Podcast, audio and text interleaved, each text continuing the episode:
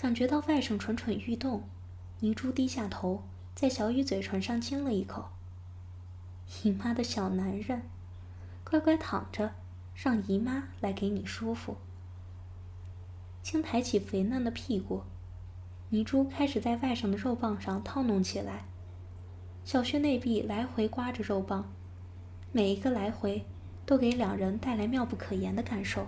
哦，宝贝儿，你的鸡巴好粗好大，你妈的小穴里胀得满满的，啊，好美！自然而然地说出淫秽的字眼，泥珠全然没有感觉到平时的羞愧。更多的是那一份让他更加舒爽的刺激。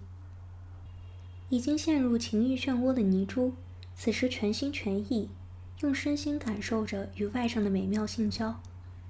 有一点腰眼发酸的他，趴伏在外甥的胸膛上，一对丰乳紧贴在外甥胸前，一边继续扭动自己的肥臀，一边搂着宝贝外甥，和他热烈的亲吻着。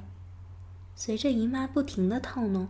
小雨浑身都是说不上来的酥麻，双手紧紧搂住姨妈光滑的后背，不时攀上姨妈丰满的屁股，上面更是和姨妈吻得天昏地暗。越来越强的快感让他不由自主地开始挺动下体，很快，这两个人就非常默契地配合对方，越来越快地碰撞在一起。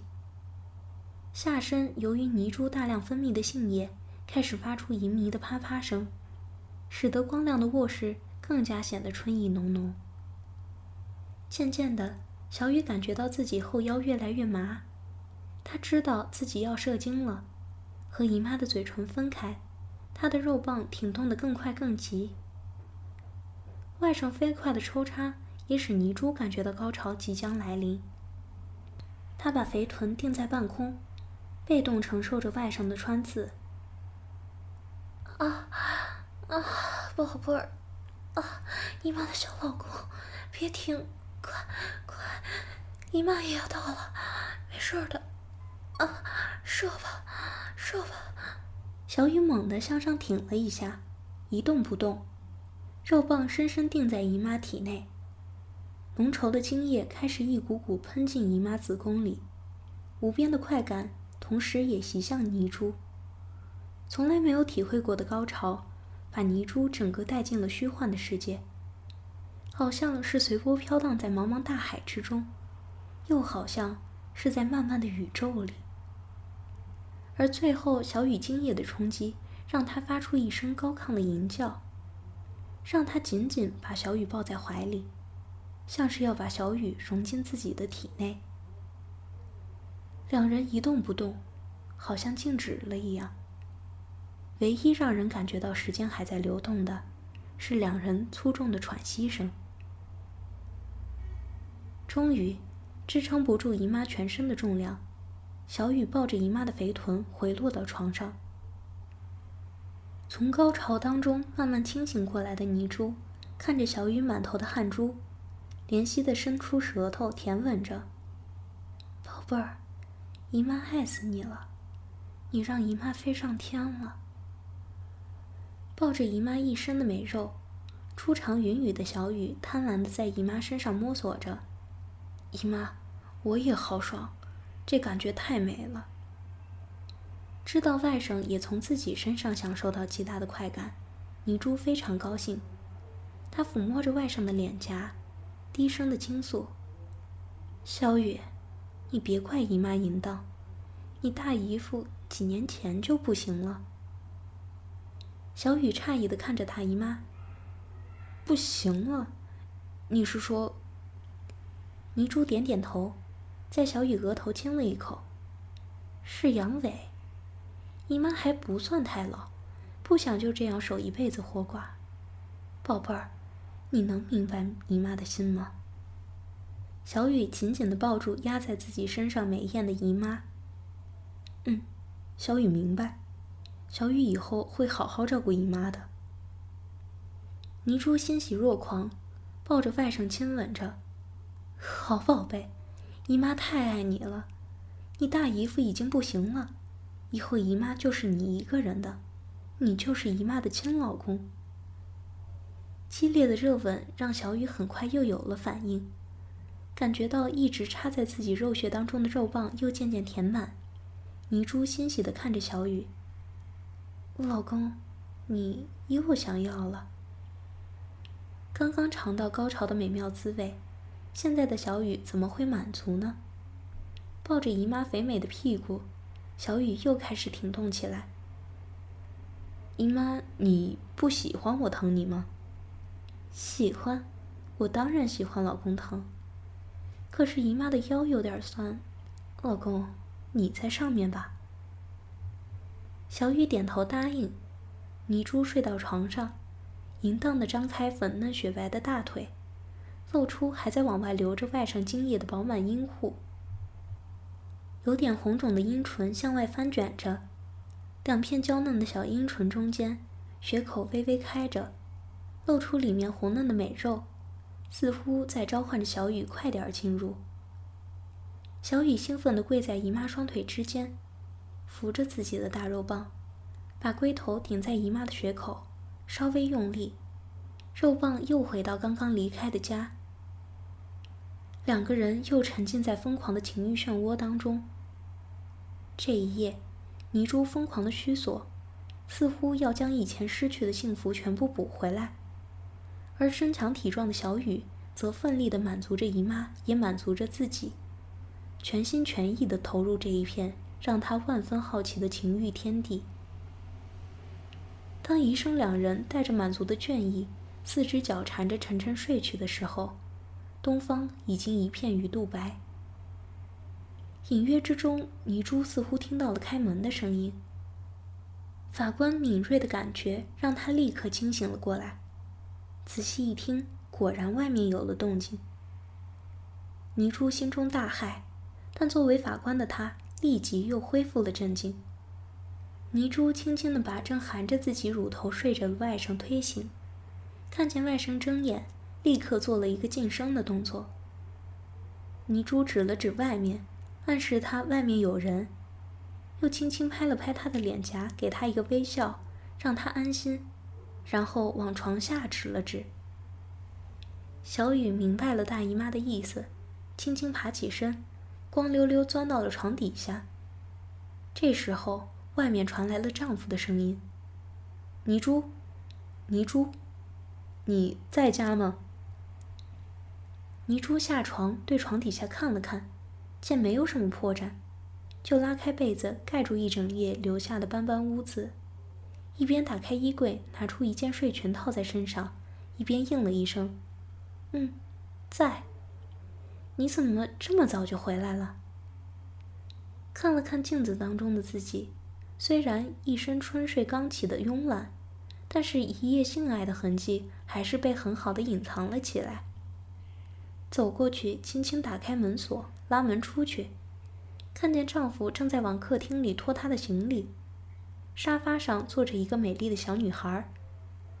哎，齐梦也来了。小女孩一张可爱的小圆脸，绽放着茉莉花一样的笑容。舅妈，你是小懒猫，太阳都晒屁股了。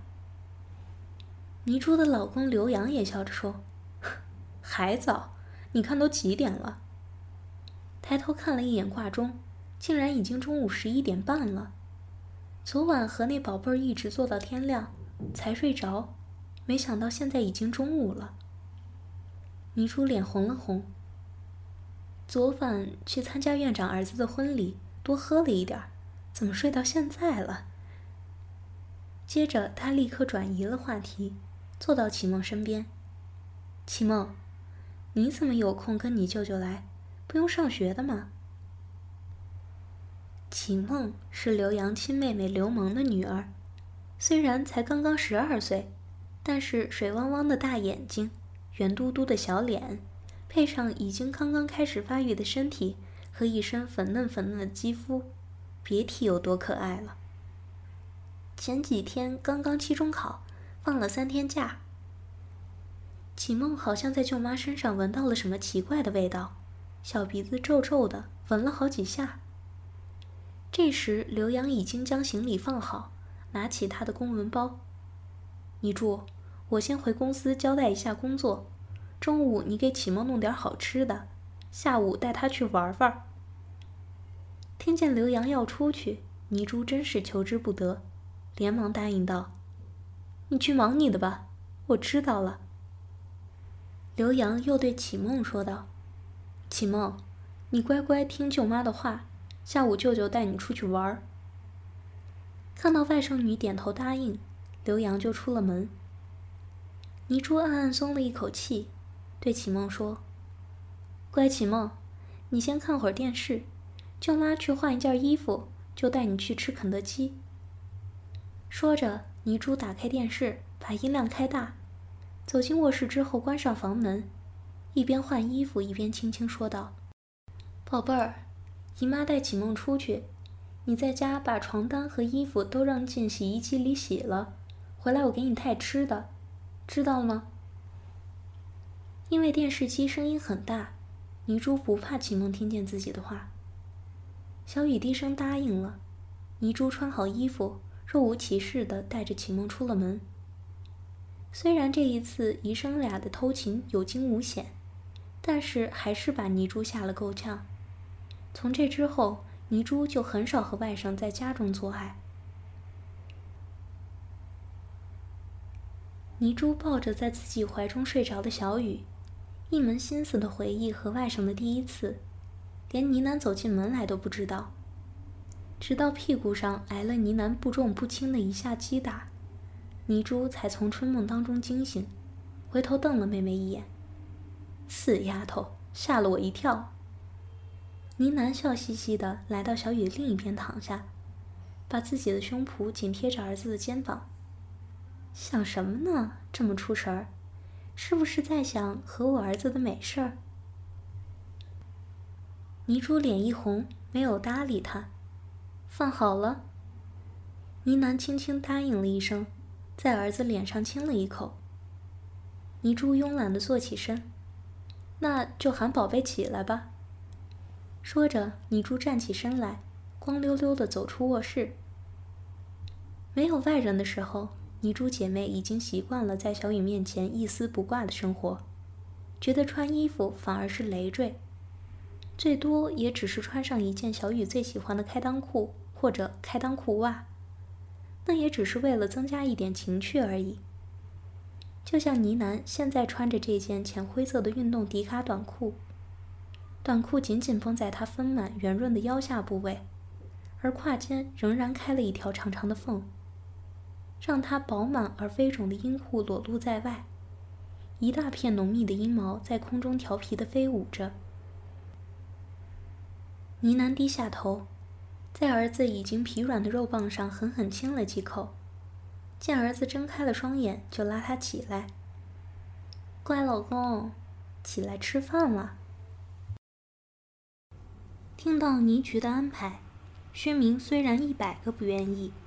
但还是点头同意。不愿意，并不是因为不想帮倪菊，在他看来，倪菊简直比亲生父母还要亲。而事实上，倪楠也确实像对待亲生女儿一样对待她。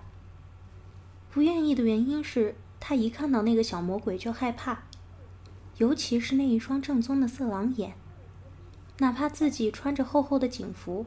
他都好像是在看一具一丝不挂的赤裸身体一样，简直让他浑身不自在，想要自杀。有时候恶狠狠地警告他：“你再这样看我，我就揍了你满地找牙。”他立即满不在乎地回答：“你长得这么水灵，难道是为了藏进咸菜缸里腌白菜？当然是为了给大家欣赏嘛！”气急的刚要抡起拳头，那家伙早已经抱头鼠窜。你仗势欺人啊！你告诉我妈去。呢喃看出了薛明的顾虑，给他下了特权。你是他的老师，而且是散打老师。如果他不听你的话，你可以用你的教育方式教育他。薛明美丽的双眼猛地一亮，看着一身警服、英姿飒爽的美女局长。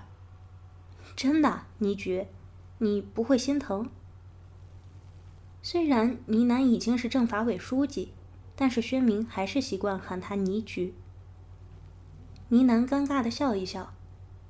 心疼肯定会有的，只要你不会真的下手无情吧。看着呢喃担心的样子，薛明隐隐感觉好像有那么一点不一样，但是怎么不一样，他也说不出来。放心了，倪菊，我还真能把您的宝贝儿子怎么样啊？只不过每天身上青一块紫一块，可能少不了。虽然这样也不是你男愿意的。但为了宝贝儿子的安全，也没有办法了。这样也好，让薛明好好管管他。自己这个妈妈现在已经没有能力管他了。如果他有什么不对的地方，自己还没说上两句，就已经被他抱上了床。至于那个大姨妈，就